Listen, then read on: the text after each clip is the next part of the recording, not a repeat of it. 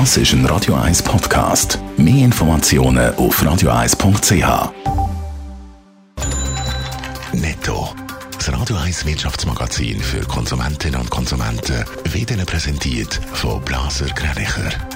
Wir beraten und unterstützen Sie bei der Bewertung und dem Verkauf von Ihrer Liegenschaft.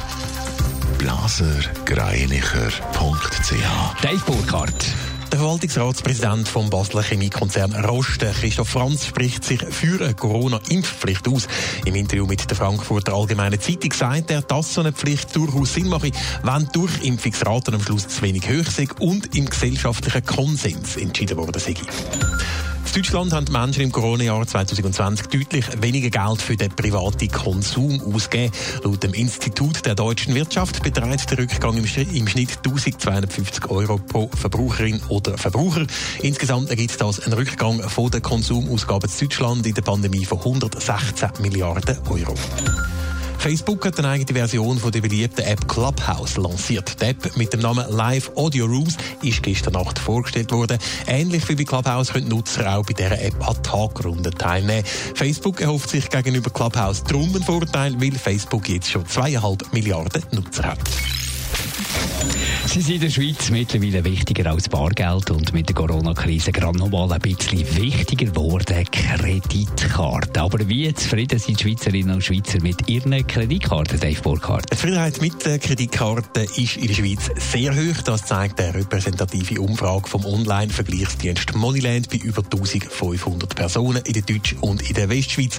Insgesamt gibt es am Schluss von der Kredit- und Prepaid-Kartenbesitzer Noten 8,2 bei einer Höchstnote von 10. Also es sehr gut wäre das im Zeugnis. Besonders gut bewertet wird die allgemeine Zufriedenheit, aber auch die Freundlichkeit der Angestellten von der Kreditkartenfirmen und die Hilfsbereitschaft bei Problemen. Ein bisschen weniger gut schneidet das Preis-Leistungsverhältnis ab, aber auch da gibt es immer noch ein 7,9 von 10 möglichen Punkten. Und welches ist denn die beliebteste Kreditkarte? Am meisten abgeschnitten hat in dieser Umfrage mit 8,7 Punkten Kreditkarte Migo Cumulus Mastercard von der Cembra Moneybank. Das ist dann auch die Kreditkarte, die am verbreitesten ist, offenbar in der Schweiz. Jeder fünfte hat angegeben, dass er so eine Kreditkarte die oder im Portemonnaie hat. Ebenfalls sehr gute Noten gibt es für die weiteren Kreditkarten von der Cembra Moneybank und auch für die von der Bank Claire. Und auch 8 von 10 Punkten kommen unter anderem Karten von Postfinance, American Express, der UBS, der Mikrobank oder auch die GOB Supercard Kreditkarten über. Netto, das Radio 1 Wirtschaftsmagazin für Konsumentinnen und Konsumenten.